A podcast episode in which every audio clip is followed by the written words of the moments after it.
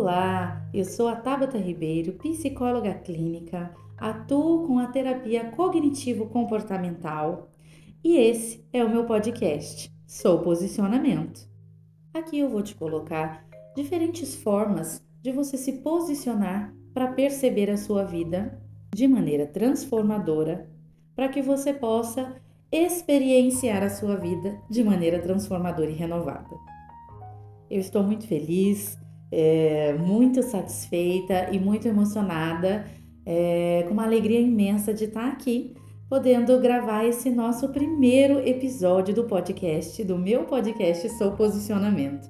Então, quero aqui te dizer que esse podcast ele vai ser sim, mesmo uma conversa aqui, né? Uma fala uh, não tão informal, mas um tanto quanto aqui uh, para você estar tá mais pertinho dessa fala, dessa voz, para que você consiga refletir, pensar um pouquinho e aplicar na prática essas falas e essa forma de pensar, de refletir, de se posicionar diante da vida, na sua própria vida, né? Então a ideia aqui é a gente falar de maneira bastante tranquila, e, e, bastante prática, né? Bastante objetiva, tá bom? Então, o nosso tema hoje é sobre perdão. Eu quero falar nesse primeiro episódio sobre perdão porque ele é um pilar de paralisia emocional na vida de muitas pessoas. Então eu percebo em consultório mesmo, é, muitas pessoas chegando até o consultório é, com essa dificuldade é, emocional de perdoar. É, e às vezes nem tem acesso a isso, sabe? A pessoa não, não percebe o quão uh, essa falta de perdão traz de dificuldades e doenças psicossomáticas até nas suas vidas. Então eu quero muito falar com vocês sobre essa, essa temática que é o perdão. Então, primeiramente, eu quero aqui te fazer uma rápida reflexiva, que é o que é perdão para você, né? O que, que você entende sobre perdão? Porque a gente tem muitas teorias, né, que a gente fala e ouve por aí sobre perdão e na maioria das vezes a gente não raciocina sobre elas de uma maneira concisa, de uma maneira consciente, né? E esse primeiro posicionamento que eu quero te apresentar aqui é justamente você se posicionar a olhar com uh, intenção para o que você pensa em relação a perdão, né? A perdoar alguém, a perdoar uma história, a perdoar uma situação, a perdoar a si mesmo até.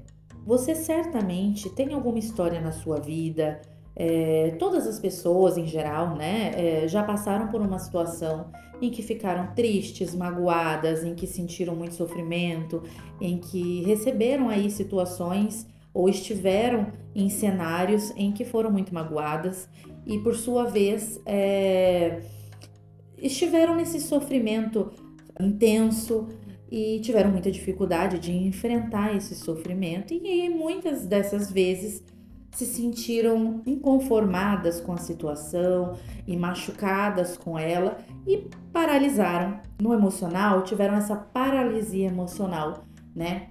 Que eu comentei no começo dessa reflexiva. O que é essa paralisia emocional, né? Essa dificuldade de liberar o perdão, de perdoar é, intencionalmente, né? Então a maioria das pessoas uh, pensam que perdoar, porque tem esse conhecimento é, popular que a maioria das pessoas acaba é, parando né, nesse pensamento popular superficial, que perdão é, é para o outro e não para nós, né? Então a pessoa sempre acredita assim: o perdão é para o outro, né? O outro não merece o meu perdão, o outro uh, não merece uh, esse alívio, esse a, aconchego do que o perdão traria, né? Esse alívio do, do, da culpa que o perdão traria. Quando na verdade a gente não está falando do outro, né? Esse é um posicionamento que eu quero te convidar a fazer durante essa reflexiva. Se posicionar a olhar uh, sobre o perdão de uma maneira diferenciada. Como assim, Tabata? De uma maneira singular. Eu quero que você atrele ao perdão é, a você mesmo, a sua própria vida, para que você consiga perceber que o perdão, ele não é uma doação para o outro necessariamente. O perdão, ele é para você. Porque quem mantém essa desordem interna, quem mantém esse sofrimento instalado, quem faz aí a manutenção, né, em doses homeopáticas desse sofrimento é você. Quem sofre com ele diariamente é você. Então nós precisamos compreender que o perdão não necessariamente tirar essa ótica de que o perdão ele tem a ver com o outro, quando na verdade ele tem a ver com você mesmo. Quero muito te convidar a pensar sobre isso agora. É comum que na maioria das vezes nós ficamos ali fazendo a, a ruminação do pensamento. Eu gosto muito de falar sobre isso porque a maioria das pessoas não sabem ou, ou, ou nem mesmo percebem que elas ruminam pensamentos? Mas o que é ruminar pensamento? Ruminar pensamento é quando aquele pensamento fica ali na tua mente e ele volta, e ele volta, e ele volta, e você não faz absolutamente nada com aquilo, além de sentir coisas difíceis, além de sentir desconforto ou de sentir até um sofrimento. E aquele pensamento fica perdido na memória, fica perdido na, na, nas suas ideias, você não consegue fazer absolutamente nada com isso e não consegue transpor o sentimento que esses pensamentos ruminantes te provocam.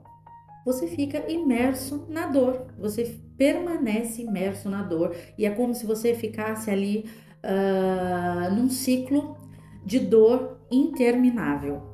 E dessa forma, dificilmente você consegue ver através, além dessa dor né? Porque você está ali naquele ciclo, dificilmente você consegue ver além, através ou à frente, né? Seguir além dessa dor. Então a visão fica paralisada emocionalmente. Então a primeira coisa que eu preciso é, colocar aqui para você, como essa mudança, né? Esse olhar, esse posicionamento uh, a ser feito nessa história de perdão, a primeira coisa que eu preciso te colocar, se você quiser anotar aí, anote. Se você quiser é, somente refletir sobre isso, reflita. É, du das duas formas, é, essa reflexão é extremamente importante. Que é o que? Se posicionar a perceber que ali existe uma dor que você está sofrendo, né? Então a primeira coisa é perceber a sua dor, olhar para ela de frente ao invés de só negá-la, né? Então eu conheço muitas pessoas, né, que convivem comigo ou que já acessaram uh, a minha vida de alguma forma em algum momento, que negam a sua dor, né? Então diz assim, ah, eu vivi isso, mas eu não, não, não me importo mais, isso aí é só lembrança e tal. É só lembrança, não me importo mais, mas a pessoa está falando disso repetidamente em situações diferentes, né? E com uma fala bastante carregada de dor, bastante encarregada de inconformismo, bastante carregada de vitimismo.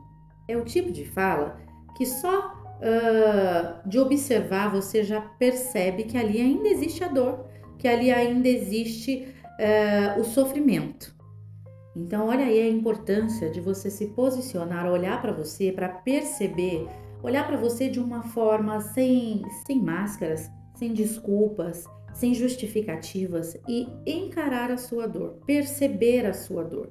Uma vez que você perceber a sua dor, aí é o momento de você fazer a segunda parte dessa reflexiva que é nomear a sua dor, o seu sentimento. Qual é o sentimento atrelado a, a, a essa dor tamanha, né? Qual é o sentimento?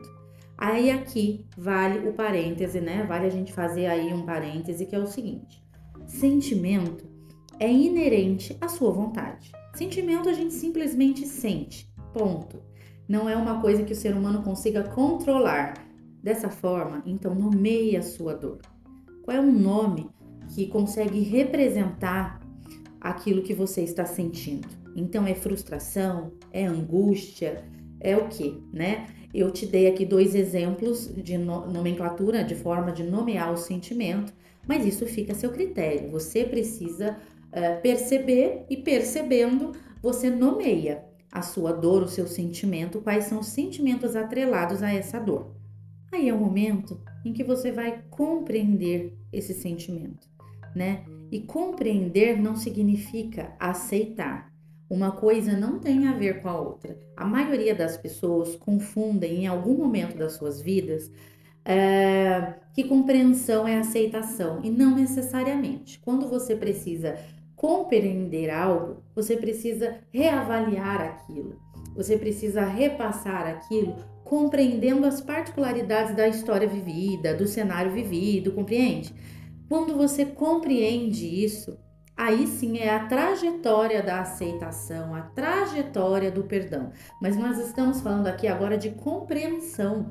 A única maneira de você mudar, alterar a narrativa da história e efetivamente oferecer o perdão para você ter paz, para que você tenha uma vida saudável e viver socialmente, intelecto socialmente, uh, de forma adequada, saudável, tranquila, é você se posicionar a perceber, nomear o seu sentimento e compreender, fazer a trajetória da compreensão. Então você vai sim precisar acessar essa história que te causou sofrimento, que te causou aqueles sentimentos, aquela dor e reavaliar para poder compreendê-la.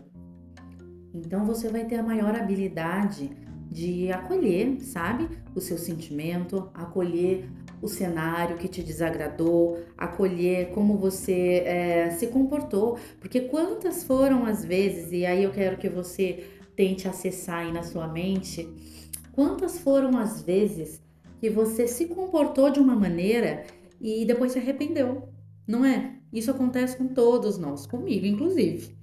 Todos nós, às vezes, fazemos coisas, emitimos comportamentos, falas, e, e depois a gente fala: nossa, não devia ter feito isso, não devia ter pensado assim, não devia ter falado tal coisa, né?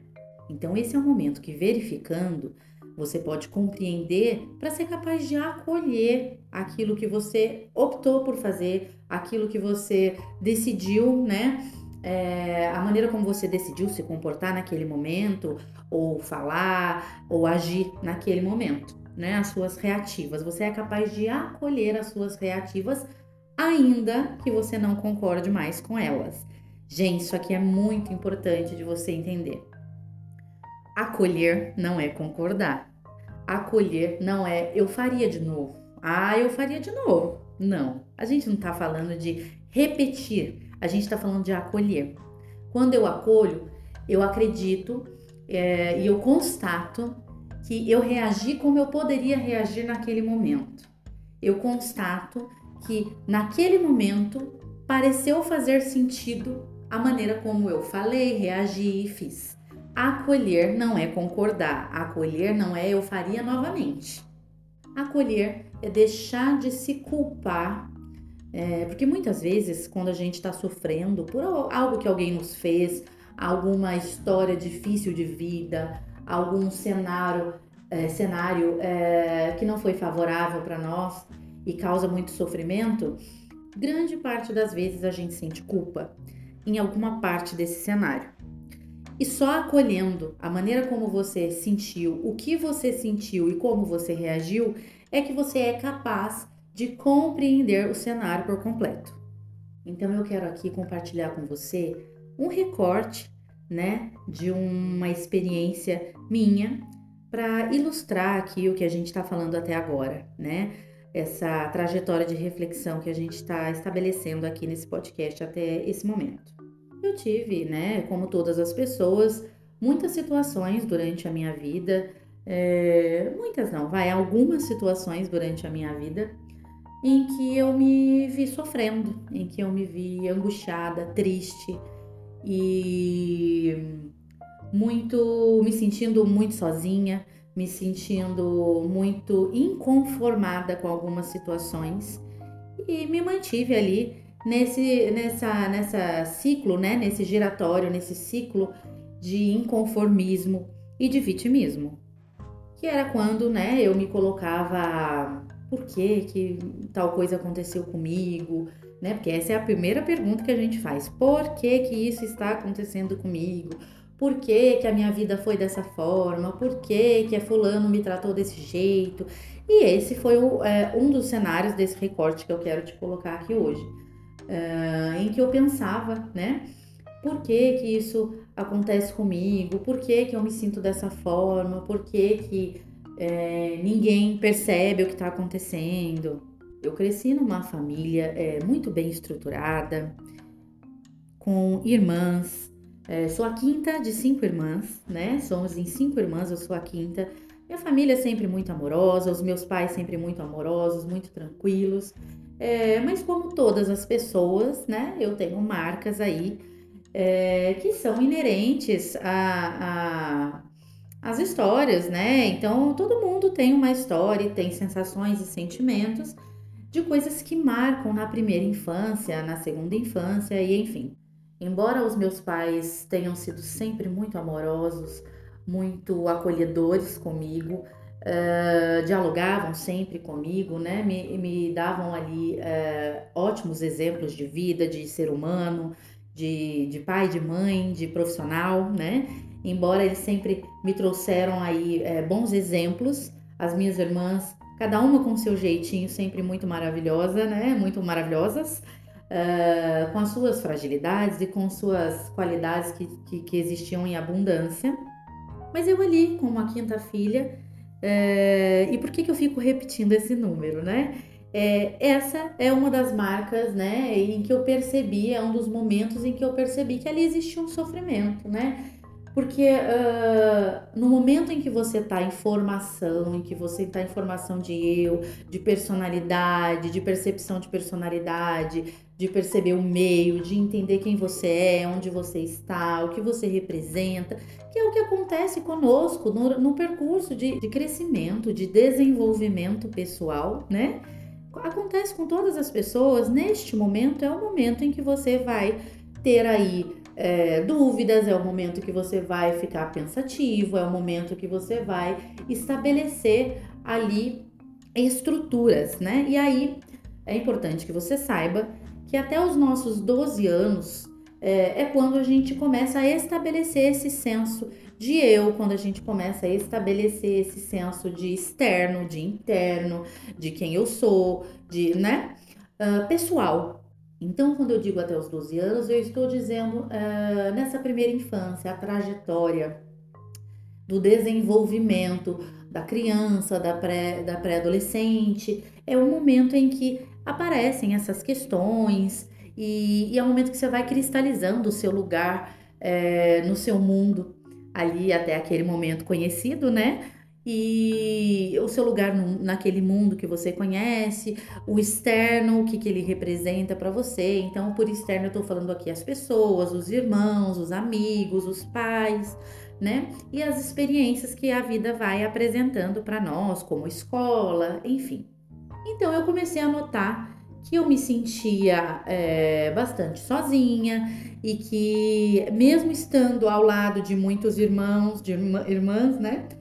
que eram pessoas é, muito acolhedoras comigo, ainda assim eu me sentia bastante sozinha e eu não encontrava o meu lugar. Então eu tenho uma simbologia que eu quero comentar com você aqui rapidamente, que é a seguinte: eu dormia numa caminha de puxar a princípio. O que, que seria caminha de puxar? Sabe aquelas caminhas é, que é tricama, não sei nem se é assim que fala, mas quando você tem uma caminha que puxa ali no chão, né? E ela ela é retrátil, ela vem quando você vai deitar e ela volta para dentro do beliche quando você não está utilizando ela.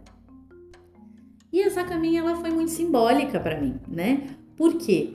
Porque a sensação de não ter pertencimento, né? Então, quando eu falo para você que esse desenvolvimento da primeira infância e da, da, do desenvolvimento intelecto emocional ali, uh, na, na, quando criança, pré-adolescente, aí eu digo aí esse marco de até mais ou menos uns 12 anos, é para você compreender que o sentimento de pertencimento, o sentimento de ser visto, o sentimento de ser ouvido é quando ele está ali sendo desenvolvido e gritando, né? O que, que é gritando? É quando você tem a necessidade de se sentir pertencente, se sentir ouvido e se sentir visto.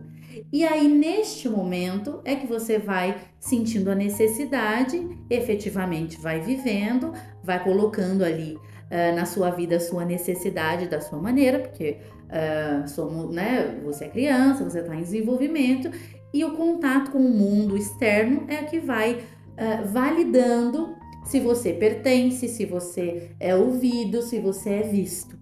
E não tendo essas validações é quando você começa a não se sentir pertencente, não se sentir visto, não se sentir ouvido. Então, como assim, Tabata? Deixa eu te dar um exemplo bem básico assim para ilustrar, tá bom?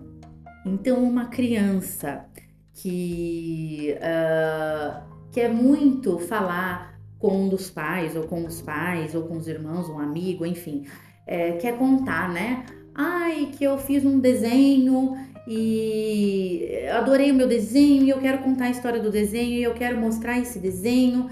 E aí a criança tá lá toda eufórica, querendo contar, querendo mostrar. E por algum motivo, eu não vamos entrar nessa, nessa vertente, mas assim, por algum motivo, a pessoa a quem ela tá querendo contar a história, que ela, a quem ela tá querendo dizer, né, abrir essa voz, abrir essa história, a pessoa não dá atenção, ou porque não pode, ou porque no momento está distraído, ou porque. E a criança, se vocês perceberem bem, ela insiste, né? E ela insiste insistentemente, né? Ela insiste. E se você, por algum motivo, não dá atenção, uh, não demonstra interesse, não dá, e não dou ali um pouquinho dos seus segundos de tempo para ouvi-la, pode gerar esse sentimento de não se sentir vista, não se sentir ouvida, não se sentir validada. Né? O que, que é se sentir validada? Vista, ouvida, que a pessoa me escutou, que o que eu falei foi importante para ela, que uh, ela se alegrou com a minha alegria ao ver o desenho, ela me disse uh, o que ela achou sobre o desenho. Isso é dar importância, é se importar com aquilo, não são grandes coisas, né? É o básico da atenção ali. Isso pode gerar numa criança é, esse sentimento de não ser visto, de não visto, de não ser ouvido e de não se sentir pertencente. Então vamos voltar ao exemplo sobre o recorte da minha história. Então a caminha de puxar, né? E eu me recordo uh, de ser muito grata por ter essa caminha de puxar, porque minha família uh, muito, muito católica, minha família muito uh, temente a Deus, sempre trouxeram, né, para nós filhas, meu pai e minha mãe, uh, visões importantes sobre aquilo que a gente tem, valores muito importantes, valores maravilhosos que me acompanham por toda a minha vida. Então, assim, de sermos gratos, né, por aquilo que a gente tem. E eu sempre fui é, muito grata por tudo aquilo, né? Eu é, tinha uma admira tenho, né, uma admiração pela minha família muito grande. E quando criança era uma admiração é, muito grande, né? Então, aquela caminha de puxar para mim, ela é, era muito simbólica. Eu era muito grata por ter as minhas irmãs, os meus pais, o meu quartinho, né? Eu era muito grata por, por ter tudo isso, por estar no meio dessa família maravilhosa que eu adorava.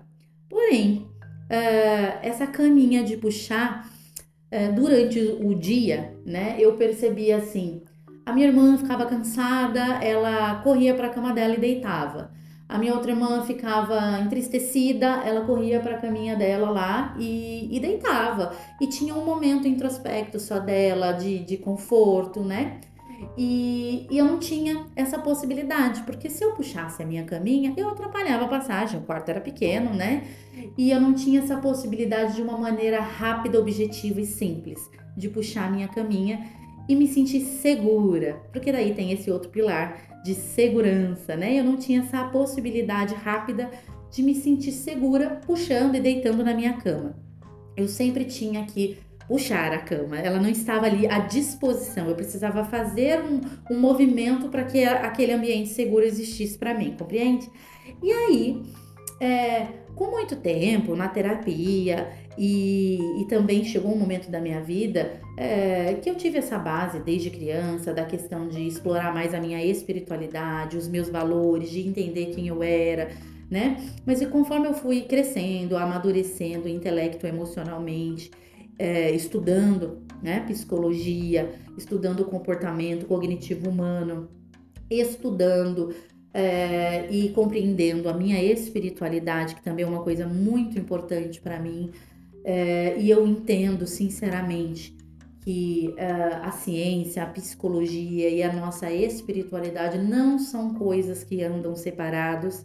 Eu falo muito isso em sessão, né? É, para os meus clientes, para os meus pacientes, porque a sua espiritualidade, a sua crença, o que você acredita, é, é, seu, né? Tá intrínseco em você, bem como seus valores, uh, as suas crenças limitantes, né?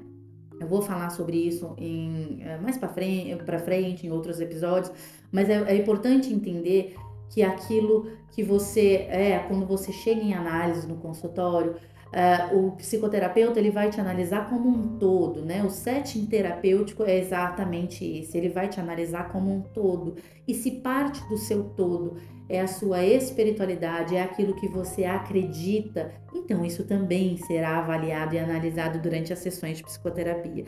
E eu gosto muito de falar sobre isso, cada um com a sua crença, cada um com aquilo que acredita, dentro daquilo que acredita, mas é importante que a gente fale sobre isso neste momento, porque conforme eu fui crescendo em espiritualidade, emocionalmente, intelectualmente, eu fui desenvolvendo aí é, e compreendendo que eu não me sentia pertencente. É como se eu não tivesse um lugar meu, né?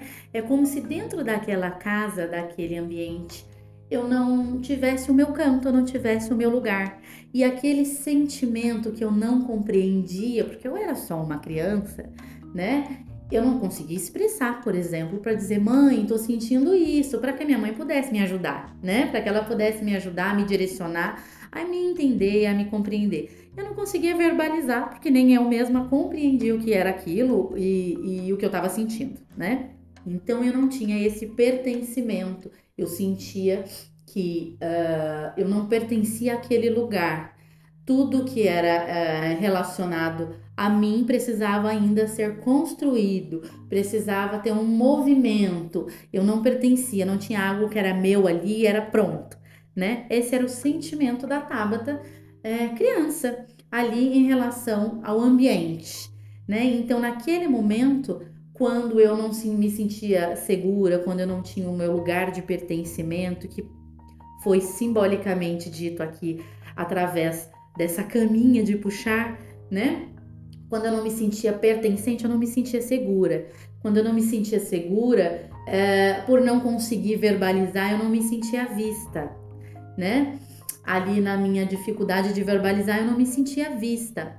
E é, quando eu tentava uh, uh, de alguma forma dizer e, e, comunicar que eu, eu estava perdida, que eu não estava me entendendo, que algo dentro de mim acontecia, eram quando apareciam os comportamentos de choro, os comportamentos de uh, euforia, os comportamentos de não saber como me colocar, como dialogar e às vezes maus comportamentos, né? Que são as famosas aí que todo mundo fala birras ou é, quando a criança se comporta mal, né? Ou é, efetivamente faz algo aí que não é tão adequado, né? Na visão dos pais. Então, dessa forma, eu expressava o meu incômodo, o meu desconforto comigo mesma, com aquelas sensações que eu não compreendia, de uma maneira com uma reativa incoerente, enfim. E aí, quando uh, acontecia de eu, né, uh, de repente falar mais brava ou ficar irritada, incomodada com alguma coisa que seria essa reativa incoerente ou, ou, ou ali um pouquinho mais uh, diferente do que os meus pais esperavam, né, do que as minhas irmãs esperavam, era, era quando as pessoas não me, não me validavam, né? Não paravam um minutinho para me dar atenção e entender o que, que aquele comportamento representava, o porquê que eu estava me debatendo emocionalmente, o porquê que eu estava mais irritada, mais. Uh, e eu compreendo, né? Uh, parte do que eu quero colocar aqui para você hoje é o seguinte. E aí a gente vai para a terceira, quarta parte do sobre a temática perdão né? É, as pessoas, os pais, os irmãos, os amigos. Isso é muito importante da gente compreender nesse momento.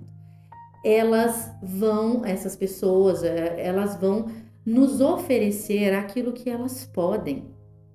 E não significa que isso é menos ou que isso é mais. É muito importante compreender isso em sua totalidade. As pessoas elas vão fazer aquilo que elas podem, aquilo que está, aquilo que está na bagagem emocional delas. Aquilo, a, a, eu gosto muito de falar na psicologia. É, nós usamos né, essa palavra na psicologia cognitivo-comportamental, que é a ferramenta que eles têm, intelectual, intelectual e emocional. Então, a pessoa que não tem a ferramenta intelectual e emocional para lidar, para perceber o descontrole de uma criança, que é um comportamento mais irritadiço, que é um comportamento mais choroso, que é um comportamento para conseguir ajudar aquela criança a compreender o que ela está sentindo, aquela criança a nomear o que ela está sentindo, né? E daí, efetivamente, é encontrar uma solução ou não, que seja só um acolhimento, que já é grande coisa, acolher aquela aquela criança naquela dor que ela está sentindo e não compreende, quando a pessoa não tem essa ferramenta, é, dificilmente ela vai fazer, né? Então, é, esse posicionamento de olhar e perceber que as pessoas, isso é muito importante, que as pessoas oferecem aquilo que elas aprenderam, a bagagem que elas têm intelecto emocionalmente. Então, para finalizar o exemplo, uh, eu não me sentia é, por diversas situações ali simbólicas, né? Que ocorreram na, nessa, nessa minha infância aí.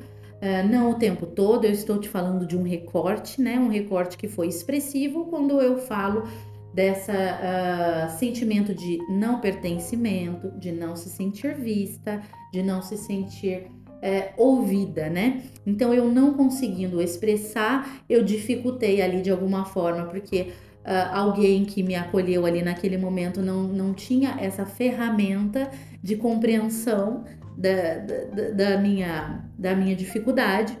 Então a pessoa fez o que, né? E naquele momento uh, usou a ferramenta que ela tinha, né? De de repente. Uh, conversar ou até punir ou até dizer que eu estava sendo, né, é, incoerente, dizer que eu era chata, que eu era brava, Uh, enfim, né? Então, nesse sentido, uh, o que eu tenho a te colocar é que a gente acaba recebendo uh, essa dificuldade, né, de compreensão, porque nenhum pai, nenhuma mãe nasce pronta, né? Eu gosto muito de falar isso nas minhas sessões de terapia com os meus pacientes, que as pessoas, eh, quando decidem ter um filho, elas não têm cartilha de, de como funciona, não tem cartilha de como, como se desenvolve um filho, como é que se cria, como é que se lida. E, e, e na cartilha também não leva em consideração que os pais eles vão ter que lidar com eles mesmos para conseguir lidar com os filhos, né? Então não existe cartilha, não existe receita. Então vale aqui a lembrança de que cada pessoa vai lidar é, partir do repertório da ferramenta que tem de vida, de habilidades sociais e inteligência emocional, ok? À medida em que eu fui crescendo, crescendo intelectualmente, é, espiritualmente é, e fui amadurecendo os meus conhecimentos na psicologia, nos meus estudos, eu fui compreendendo que aquele sentimento era sentimento de não me sentir vista, de não me sentir compreendida, de não me sentir ouvida, é, de não sentir que eu, que, eu, que eu não tinha voz, de sentir que eu, me, que eu não pertencia àquele lugar.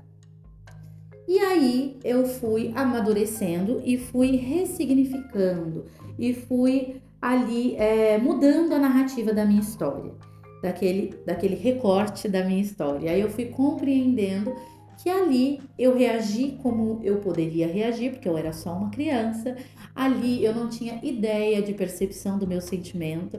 Ali eu também não tinha ideia de como verbalizar as pessoas adultas é, é, que estavam presentes na minha vida naquele momento para que elas pudessem me ajudar. E nesse momento eu compreendi que aquelas pessoas também não tinham ferramentas intelectuais neste momento, nesta situação em particular, nesse recorte, para lidar ali com uh, o meu descontrole emocional e a minha dificuldade de me regular emocionalmente.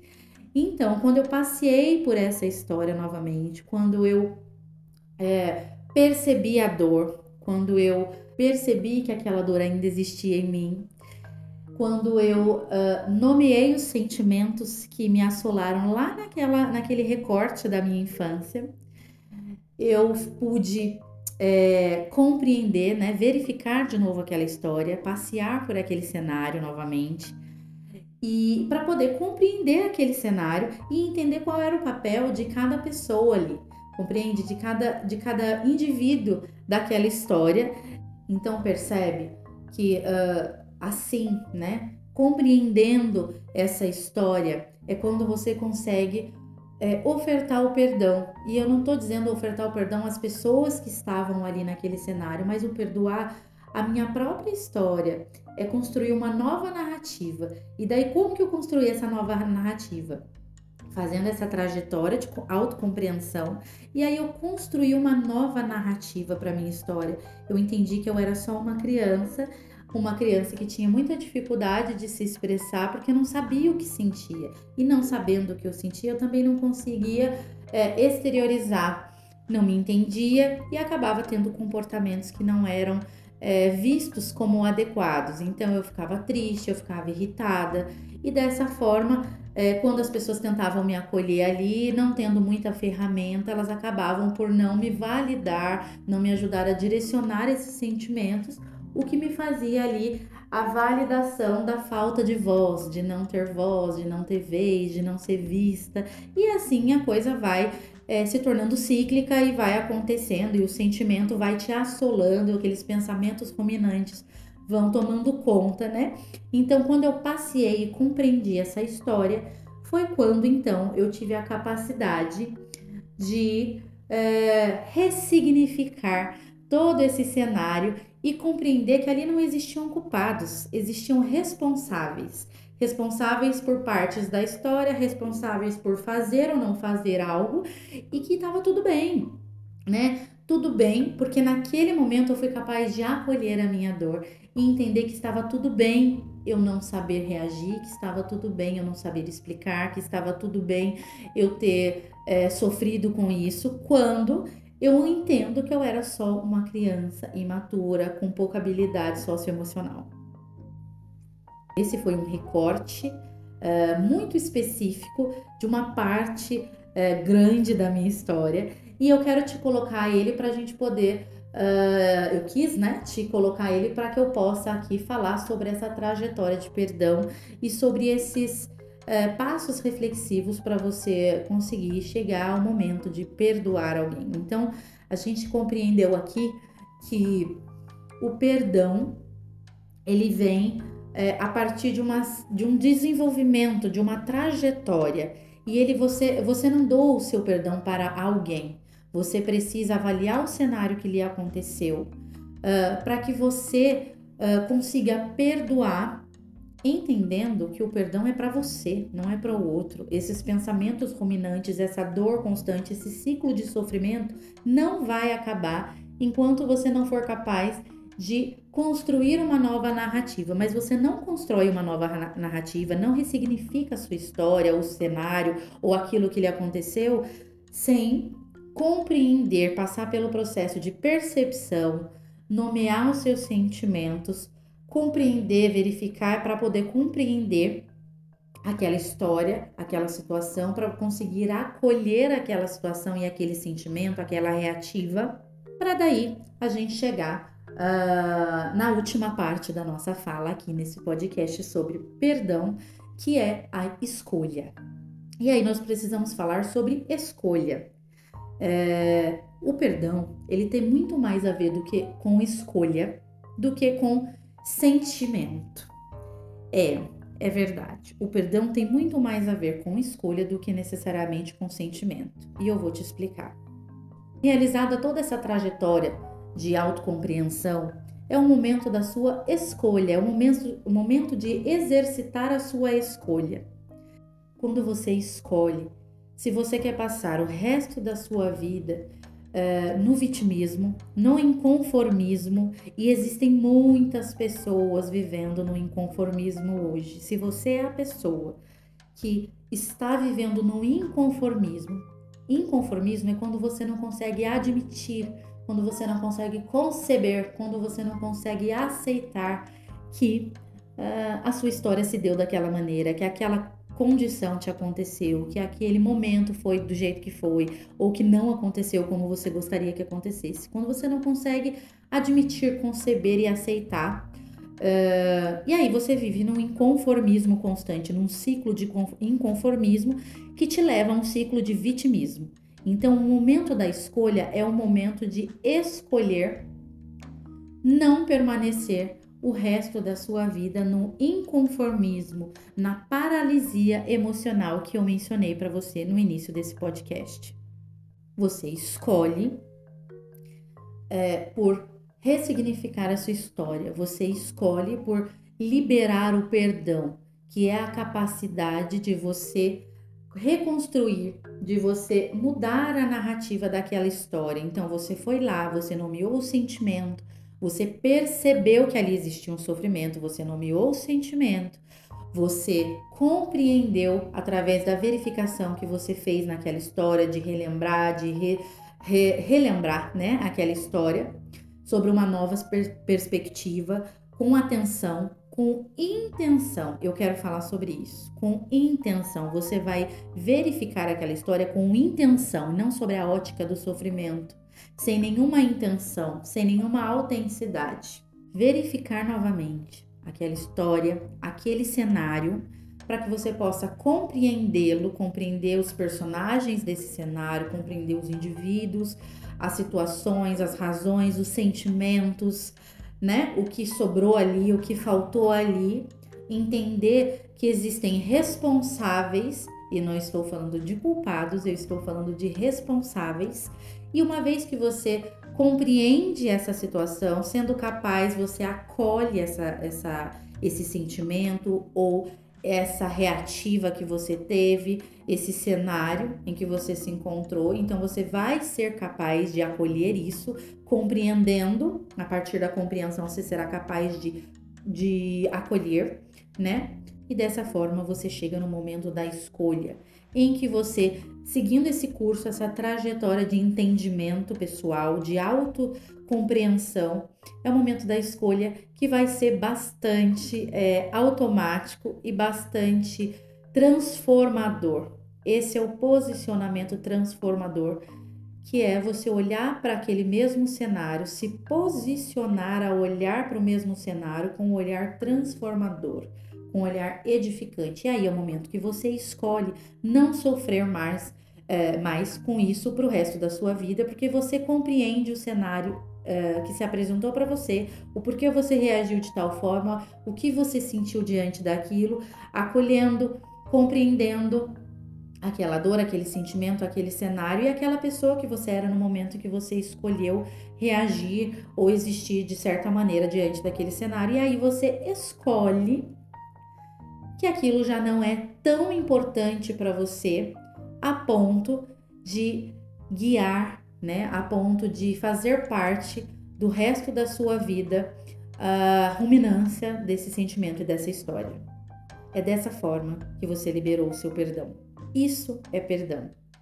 Então, isso pode ser realizado é, tanto na, na questão do auto perdão, eu me perdoo, por ter é, sofrido com isso por tanto tempo, por não ter conseguido é, tornar isso consciente por tanto tempo, por não ter tido a intenção de reavaliar essa história com tanta habilidade emocional, com tanta habilidade socioemocional, né?